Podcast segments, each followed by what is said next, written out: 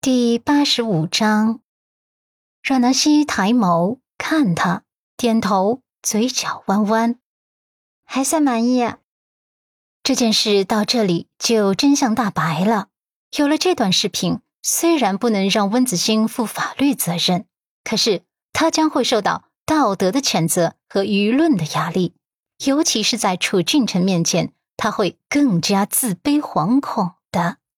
这样的结果。他已经满意了，毕竟他当晚并没有受到侵害，即使把温子星告上法庭，也不是什么大罪，所以他满意了。陆漠北看着他的小模样，也微微的颔首，大手下意识的来揉他的发顶，嘴角勾起一抹揶揄的弧度，问：“陆太太，我这算是将功赎罪吧？现在，你可以打消离婚的念头了吗？”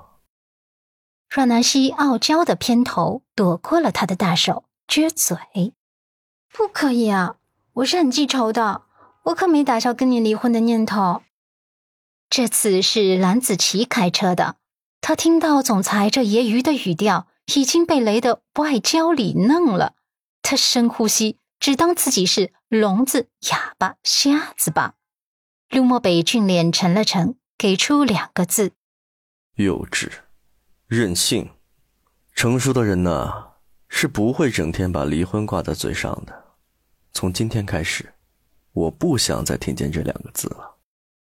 阮南希无语的翻白眼，反驳道：“你成熟，就你成熟，我任性，我非常任性，好了吧？”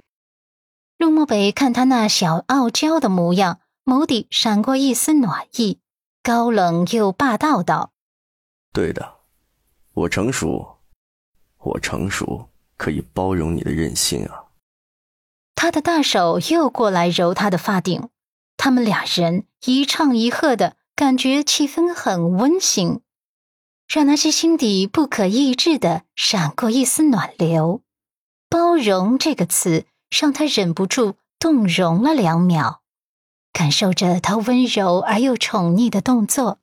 他的脸颊竟微微的浮现一抹红晕，淡淡的、浅浅的，像是春天枝头绽放的桃花一般粉粉嫩嫩的。蓝子琪耳膜还是不受控制的震了震，这算是总裁式的甜言蜜语吗？以前他差点就被总裁冰山的表面给骗了，没想到总裁还会有这么闷骚的一面。当然，这话。他不敢说，只能在心里想想。阮南希为了缓解那一瞬间的羞涩，低头继续看视频。视频上的温子星正在激动地说着他在草莓汁里面下药的事情。他微微一怔，蹙眉：真的是温子星在他眼皮子底下下药的，跟鹿晗之前给的那瓶口香糖没关系。陆漠北扫了一眼他的手机。也听到了温子星的这段话，他沉默，像是跟他有心灵感应一样，说道：“关于鹿晗的事情，我还是会让人去调查的，等有了结果，我再告诉你。”阮南希点头，也不矫情。好，说到这里，他又想起一件事，然后随口问道：“哦，对了，陆先生，你那天晚上中途下车是去了哪里啊？”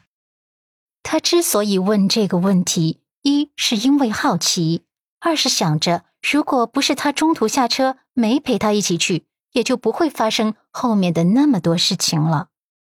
闻言，陆漠北的深眸中微微的暗了一下，墨色的瞳仁也细微的收缩了一下。他短暂的沉默，让南希不解。他心直口快道：“怎么有难言之隐？”是去见某个初恋去了吗？陆漠北剑眉微微的拧了拧，肯定的道：“没有，只是朋友遇到点困难，去帮忙了而已。”让南希看着他眸中的肯定之色，点头：“好吧。”车厢内的气氛短暂的沉默了一会儿。陆漠北对前排的蓝子琪道：“你不是有事情要请教陆太太吗？我们快到家了。”蓝子琪一个机灵，坐直了身子，吓得一身冷汗，差点忘记了最重要的事情。他连忙将一个 iPad 递给阮南希，然后装着很随意的道：“啊，总裁夫人，我有点私事想要请教请教您，可以吗？”